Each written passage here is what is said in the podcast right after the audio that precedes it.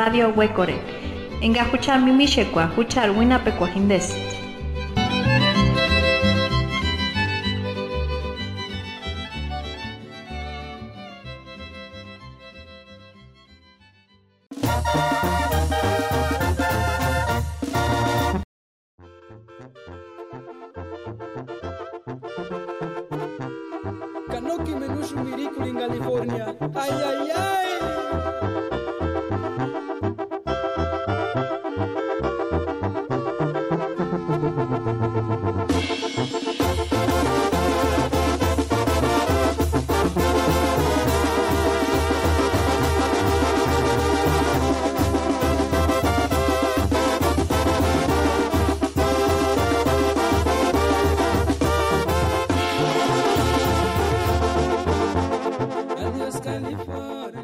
California. Temen siman kuiripuchakzun, wandashecheat imecher irekwa, nenaksh haman weakusti imecher ireta, kanaksh irekoresk parikutin, naksh hangorendashinki, purepechan winashpuntan. Dos inmigrantes purépechas nos cuentan sus historias de vida, cómo es que salieron de su comunidad, cómo viven en Estados Unidos y cómo conservan su identidad, tradiciones y costumbres en la diáspora.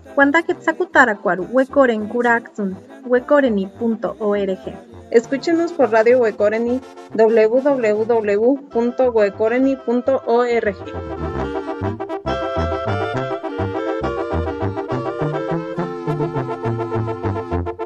Eh, muchas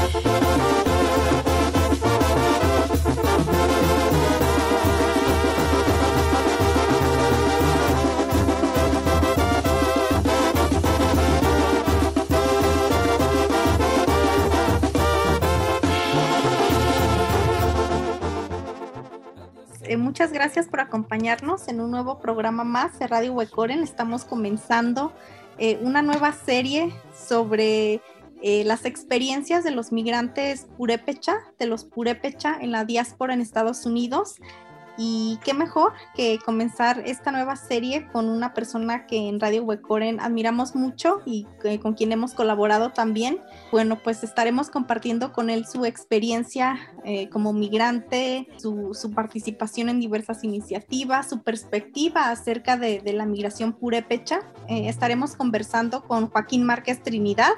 Él es de la comunidad de Cheranástico en Michoacán, México, en la meseta purépecha. Es purépecha, purépecha hablante también. Ha sido migrante desde los 12 años. Eh, terminó su educación básica en Blues Island, Illinois. Ha sido profesor de intercambio académico México-Estados Unidos por tres años en el estado de Oregon, en Reynolds School District.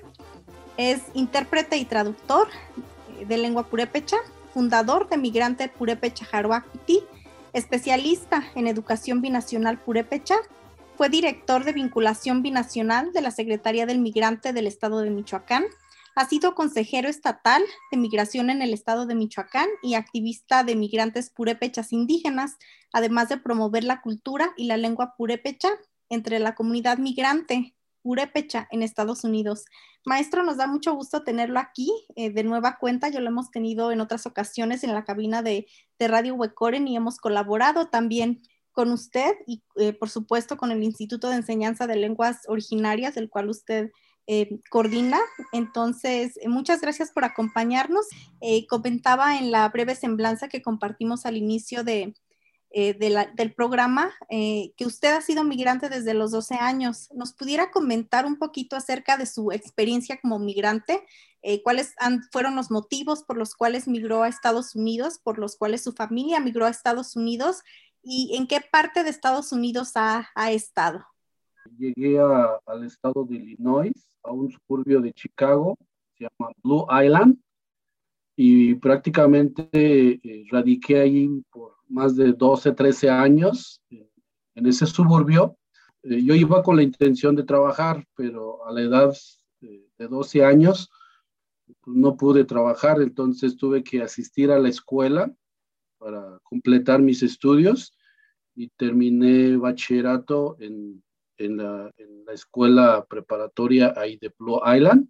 Bueno, soy originario de la comunidad de Cheranástico, es una población de 2.600, 2.800 habitantes. Puedo decir que el, el 40 al 50% de la población están en Estados Unidos. En Cheranástico eh, hay muchas casas que están vacías muchos de los esposos están en Estados Unidos, ¿no?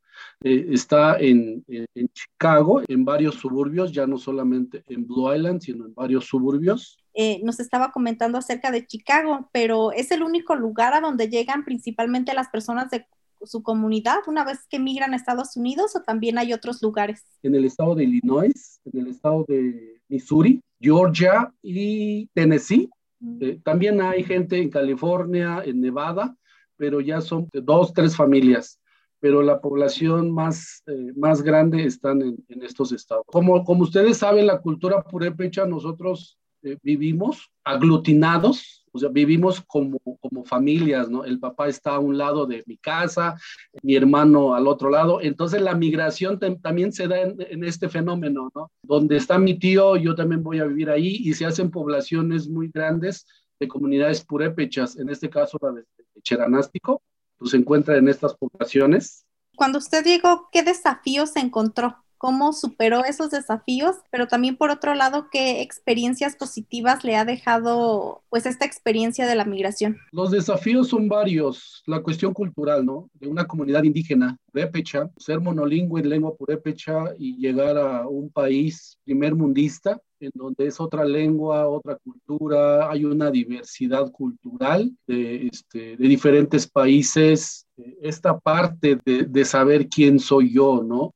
De negar la cultura en ese entonces como joven, no aceptar de, que, uno es indígena por esta discriminación que se ha dado por muchísimos años aquí en, México y, y llegar a, a los Estados Unidos y decir que eres indígena. Y esa parte, pues es donde uno empieza a buscar la identidad de uno, de decir eh, quién soy yo, de dónde soy, en busca de la identidad. Y creo que en ese momento es donde empieza uno a reafirmar su identidad, de, de, de, quién es uno, ¿no? De dónde venimos, cuál es nuestra lengua, nuestras raíces. ¿Cómo ha afectado la migración a, a su comunidad? Las migraciones han existido siempre, ¿no? Por eso la lengua purépecha existen algunas palabras en náhuatl o existen algunos objetos, no son meramente purépechas, son de origen eh, español o de otros países. Y esta parte ahora, eh, la, la cuestión de los migrantes, ha hecho un cambio, un cambio arquitectónico, un cambio de identidad eh, por ejemplo, las, las, las, trojes que existían en las comunidades purépechas, ahora podemos encontrar edificios con arquitectura estilo Estados Unidos. También existe esta parte del cambio de la vestimenta, ¿no? El traje típico con, con unos Converse o con, en vez del rebozo, con una playera aeropostal, American Eagle. Entonces, este cambio, contacto de culturas, la cuestión gastronómica, ¿no? Dentro de las comunidades purépechas ahora encontramos pizzerías, eh, alitas, los chicken wings, encontramos eh, hamburgueserías y también esta parte de la pirecua. Pirecua eh, habla, cantado en purépecha, cantado en español, cantado en inglés, o sea, en una sola pirecua, cantado en tres lenguas. Y esta parte también la cuestión de la cosmovisión, pensar cómo las comunidades purépechas han cambiado a partir de este contacto de tres lenguas, ¿no? O sea, en una oración encontramos eh, purépecha, español, eh, inglés, y, ya no solamente es eh, español-inglés, sino también entra en este juego la cuestión de, de la lengua purépecha.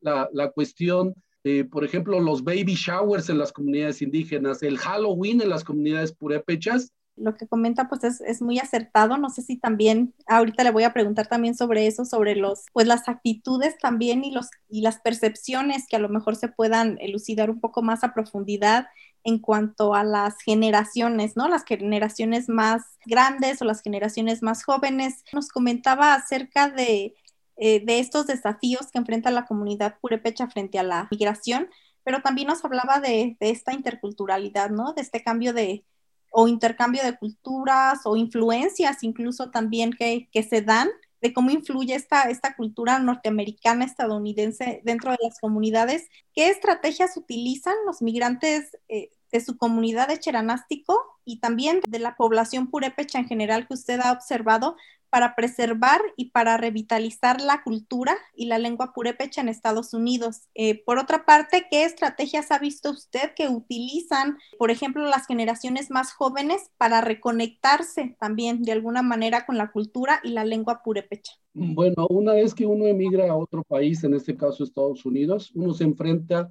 a que convives con otras culturas, con otras lenguas. Por ejemplo, un niño purépecha eh, en un solo día convive en tres culturas diferentes. Se va a la escuela y convive con niños eh, nativos estadounidenses eh, en, en la escuela y habla en inglés, piensa como estadounidense, pero una vez que termina la escuela y se va a su casa, escucha a su papá y a su mamá hablar en lengua purépecha, ¿no? Comen como purépechas, atapacuas, churipo, pero el fin de semana tienen alguna fiesta de algún amigo hispano, ya sea eh, mexicano, centroamericano, y convive con hispanos. Entonces, un niño de origen purépecha convive en tres culturas diferentes en un solo día. A partir de ahí es donde uno se empieza a preguntar, ¿quién soy yo? ¿Cuál es mi identidad? Y es cuando empiezas a reafirmar tu identidad como purépecha y empiezan a organizarse eventos culturales o prácticas sociales culturales, fiestas patronales, bautizos, compadrazgos, y se, y se hacen todos estos elementos de las fiestas, se hacen igual como se realizan en las comunidades purépechas. Entonces, a partir de allí, desde niño, te, involucras a, a este proceso de seguir practicando la cuestión cultural, la cuestión social, y es cuando uno empieza a notar que estás buscando la identidad, ¿no? Y es cuando empezamos a aglutinarnos para seguir practicando la lengua purépecha, las danzas, la música, bueno, todo lo que conlleva la cultura. Ahorita que estaba mencionando esta experiencia donde los niños, por ejemplo, conviven ya, los jóvenes en tres culturas, eh, recuerdo que nos ha comentado unos ejemplos muy interesantes acerca de cómo incluso la lengua se transforma desde esta experiencia trilingüe, de cómo se purepechizan también esos vocablos, esas concepciones del lenguaje que, las personas más jóvenes tienen. Eh, eh, no sé si quiera eh, contarnos un poquito acerca, acerca de, pues de estos cambios que también se ven y se viven a través de la lengua. Dentro de los contextos o los espacios donde viven las, familias purépechas en Estados Unidos, el habla cotidiano de la lengua purépecha empiezan a integrar palabras en inglés, por ejemplo, frisarini, congelar, o esta parte de ni doctor ningún checari, ¿no? Ve con el doctor a revisarte. Entonces encontramos purépecha, español, inglés, eh, troca, liquiari, chati, eh, la camioneta está goteando, ¿no? Eh, parqueari, coreni, y en la gente de Cocucho, en Oregon, comentaba de Baich, que a comare, ¿no? Adiós, comare, o ya me voy. son los elementos que uno encuentra eh, visitando a las comunidades purépechas en Estados Unidos, diferentes procesos. Y es cuando surge la idea de decir, creo que podemos hacer algo para reafirmar la identidad. Y si lo quieren seguir haciendo, que, que la lengua purépecha es muy flexible, pero que lo hagan conscientemente, ¿no? Y que conozcan que podemos decir congelar en lengua purépecha y que podemos utilizar los elementos eh, propios de la lengua purépecha. El fenómeno de, las tres, lenguas es muy interesante, no solamente la lengua, sino la forma de pensar. La cosmovisión, la forma de vestir, bueno, todos los elementos culturales que podemos eh, mencionar. Pensando a partir de este ejemplo que nos está dando con la lengua, ¿cuáles cree usted que son los desafíos intergeneracionales que, que usted ve en cuanto a los, a los migrantes purépechas? Puedo decir que en el estado de Michoacán son cuatro, en el estado de Michoacán son cuatro millones de migrantes hacia Estados Unidos y podemos ver una población muy fuerte de las comunidades purépechas hacia Estados Unidos. Este fenómeno ha cambiado. Anteriormente emigraban solamente los hombres, los esposos, posteriormente los hijos. Ahora vemos una migración ya familias completas. Hay una generación de hijos de migrantes ya nacidos en Estados Unidos, en donde si nosotros no hacemos nada porque ellos conozcan su identidad, sus raíces de sus padres, su lengua, llegará el momento en donde ya no tengamos esta relación identitaria con los hijos de los migrantes.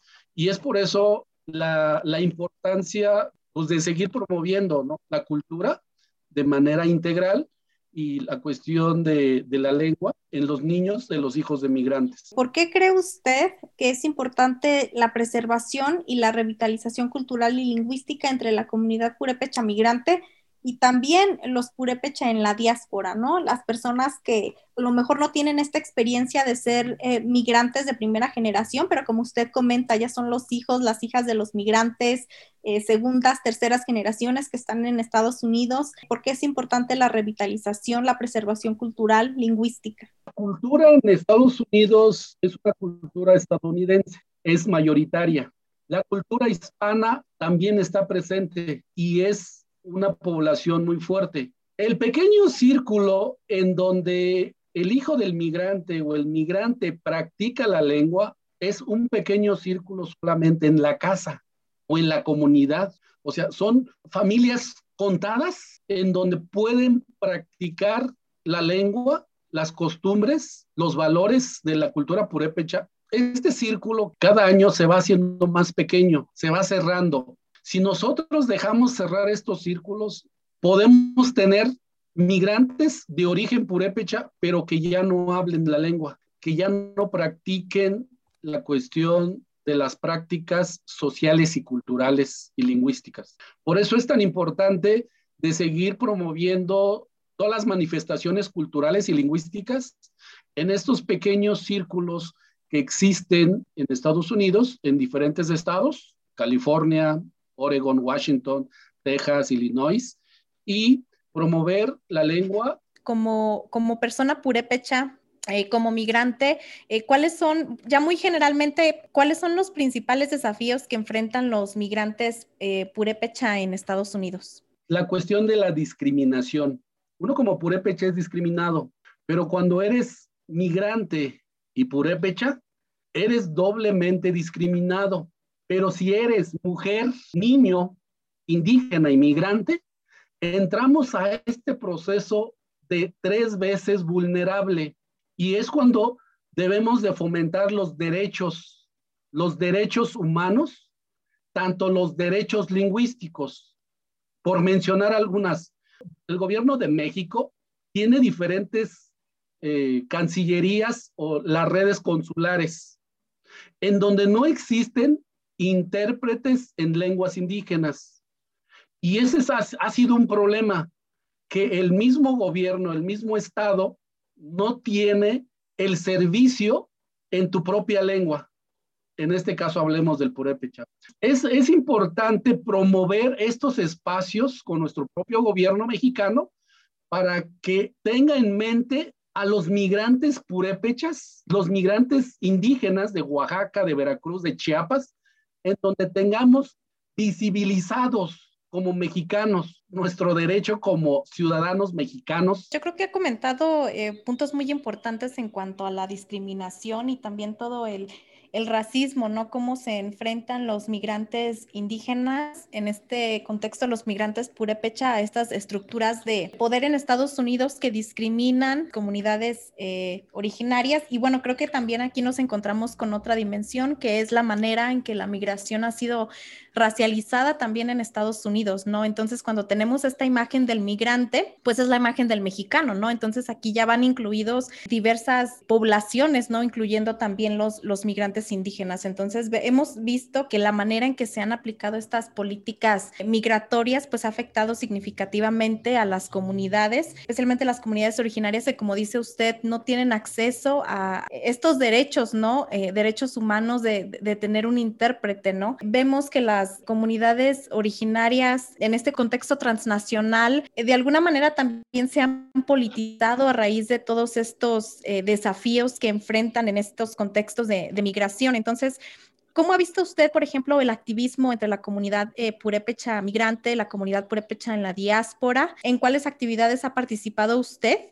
Y por qué considera que el, eh, activismo es importante, ¿no? Entre la comunidad eh, purépecha migrante. Se ha visto diferentes apoyos, por ejemplo, apoyar la cuestión de la a la iglesia, ¿no? Cambiar el techo de la iglesia. Y entonces lo hacemos de manera eh, no organizada, en donde este apoyo económico que viene de Estados Unidos eh, llega a las comunidades y esto se politiza dentro de las comunidades. Si quieren apoyar a, una, a la pavimentación de alguna calle, la reconstrucción de la escuela, la cuestión de la, de la, bueno, los servicios básicos que ellos quieren apoyar o quieren enviar alguna ambulancia desde Estados Unidos, alguna, algún autobús escolar. No hemos sabido el facilitar estos procesos de que este tipo de apoyo se pueda dar y se pueda dar bien, ¿no? Entonces, es importante de, de crear estos mecanismos de, cómo pueden los migrantes apoyar a sus comunidades de origen, o cómo pueden los migrantes apoyar a los artesanos purépecha, o cómo pueden los migrantes apoyar a los pireris. O sea, podemos hablar de varios elementos, pero lo hacemos de manera eh, no organizada, por, por, llamarlo así, sino, sino se requieren eh, crear, crear, abrir caminos para que este proceso de apoyo mutuo se pueda dar y la comunicación. Yo creo que tocó un punto muy importante que, que, es cómo se reproducen estas redes de apoyo, de solidaridad, de reciprocidad en este contexto transnacional, que es algo que vemos en las comunidades indígenas que pasa muy a menudo, ¿no? Donde se replican ciertas prácticas, ciertos principios que también se aplican incluso fuera de la comunidad. Eh, y ahorita se me ocurrían dos principios fundamentales, ¿no? Para la cultura purépecha, que es la jaroacpecua, por ejemplo, ¿no? Lo que se le llama también la maroatzpecua, y cómo estas nociones, estos principios de servicio, de reciprocidad, de ayuda mutua, se replican en estos eh, en estos contextos y como usted comenta, las comunidades en la diáspora buscan estas maneras de mantener los lazos con las comunidades a través, por ejemplo, de apoyos. Eh, eso es algo que vemos muy a menudo que pasa en la comunidad. Por ejemplo, en la comunidad de Huecorio vemos de que si tenemos algún proyecto que se está trabajando en la comunidad, los migrantes se organizan. Eh, en asamblea, por ejemplo, ¿no? En, en Estados Unidos, en las distintas partes donde se encuentran ubicados, y también eh, colectan las cooperaciones y las envían a la comunidad, ¿no? Entonces también cuando se comenta en las asambleas sobre los proyectos, pues también se reconoce la labor que realizan los migrantes para la comunidad.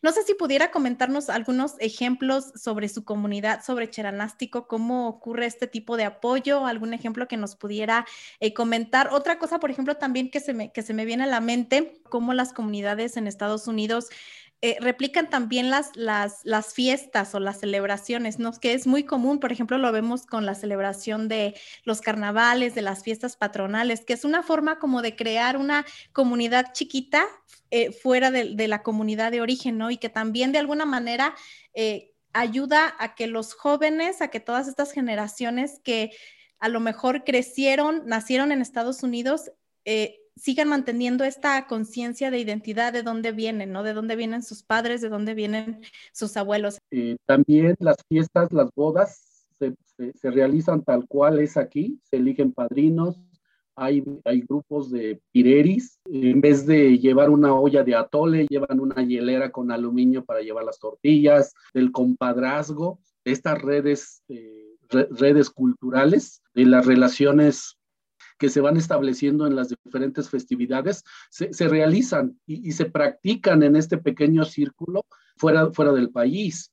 Entonces, estos, estos elementos siguen presentes ahí y, es donde pues, es importante eh, ver como uno como indígena, pero también ver qué podemos hacer para apoyar a estas comunidades y qué podemos nosotros eh, aportar de la cuestión de la identidad.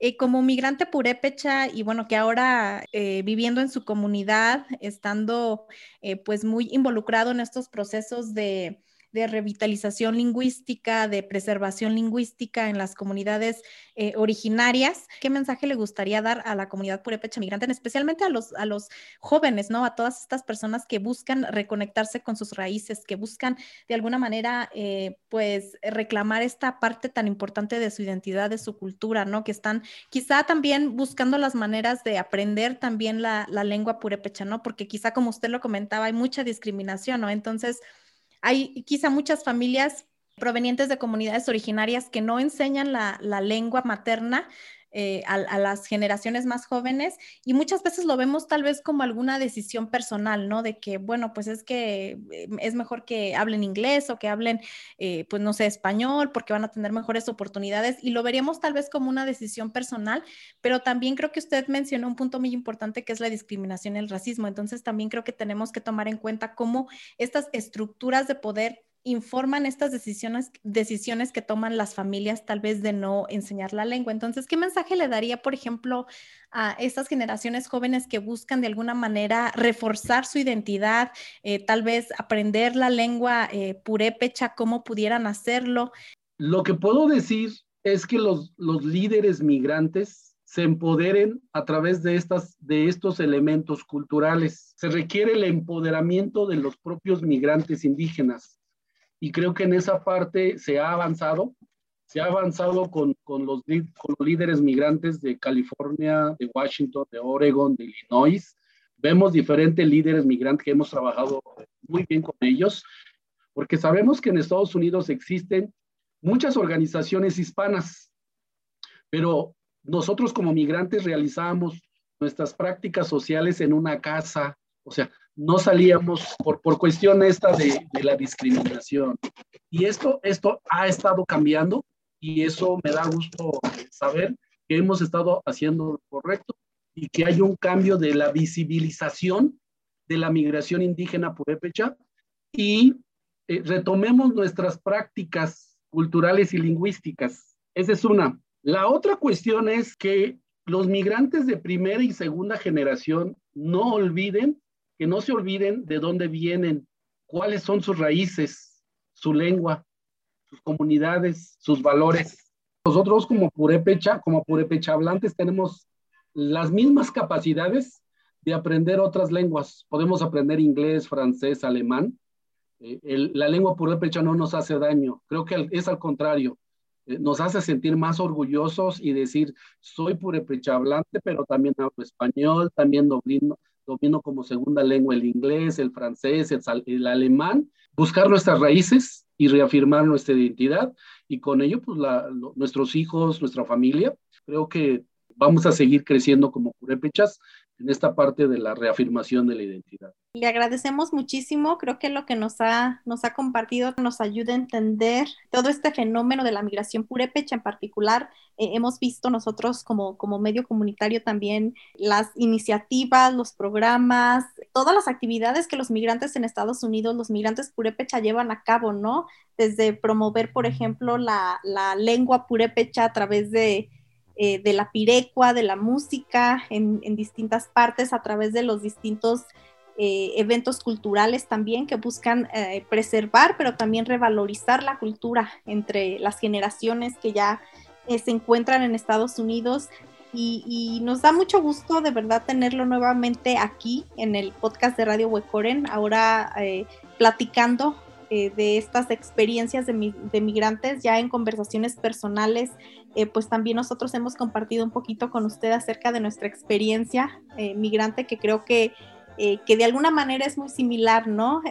viviendo en Estados Unidos, pero después regresar a la comunidad, creo que ahí también podemos encontrar puntos de convergencia que hemos podido compartir a través, a través de los años y formar pues colaboraciones que estamos realizando con con usted. Nos da muchísimo gusto que nos haya podido acompañar, de que haya podido compartir esta experiencia, estas perspectivas que nos ayudan a entender eh, pues estos fenómenos. Creemos que esta serie que estamos comenzando en Radio Huecoreni es, es, sumamente importante y era necesario también para nosotras eh, en la radio hacerlo. Eh, Mari y yo también venimos desde esta experiencia migrante y creo que, que parte de lo que pensamos y, también eh, del por qué inicialmente comenzamos con este proyecto, por qué nos interesamos en este proyecto de la radio, creo que también tiene que ver con esta necesidad de revalorizar, de rescatar, de preservar lo nuestro, ¿no? Muchas veces estamos en la comunidad y no nos damos cuenta de lo que tenemos aquí, pero ya una vez que nos toca salir y que lo vemos desde lejos, creo que también buscamos estas necesidades y oportunidades para poder eh, rescatarlo para poder eh, preservarlo, ¿no? Entonces, dentro y fuera de la comunidad, esperamos para toda la gente que nos escucha, pues se encuentren este espacio también en, esta serie de programas para reflexionar un poco sobre estas experiencias de migrantes eh, purépecha en, la, en Estados Unidos, eh, pues nos hagan reflexionar un poquito sobre estas historias tan importantes, ¿no? Que nos ayuden también a humanizar este proceso de migración, ¿no? Para, para todas las personas. Cuando hablamos de migración, no estamos hablando como lo maneja el gobierno, tal vez, ¿no? Como estadísticas, ¿no? Hablamos de migrantes y hablamos de números, ¿no? Pero también creo que tenemos que tomar en cuenta que estamos hablando de historias, de familias, de sentimientos, ¿no? Eh, de, de, humanidad, de dignidad. Muchas gracias y nos vemos en un próximo episodio de Radio Huecore.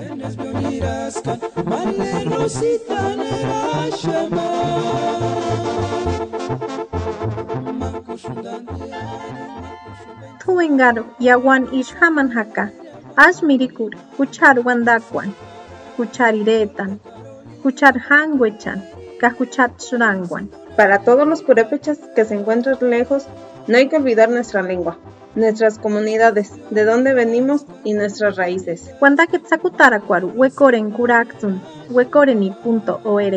Escúchenos por Radio Huecoreni www.huecoreni.org.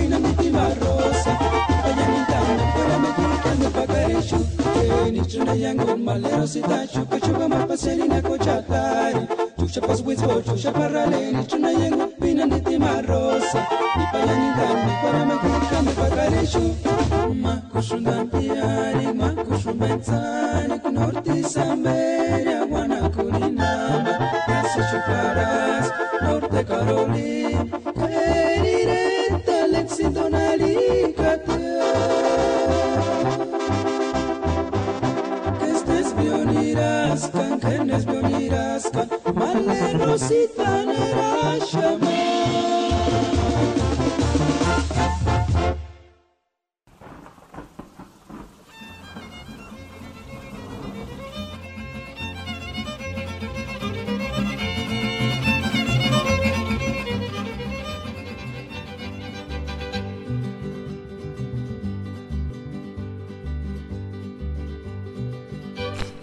Radio Huecore Enga huchar mimishekwa, huchar winape kwa hindes.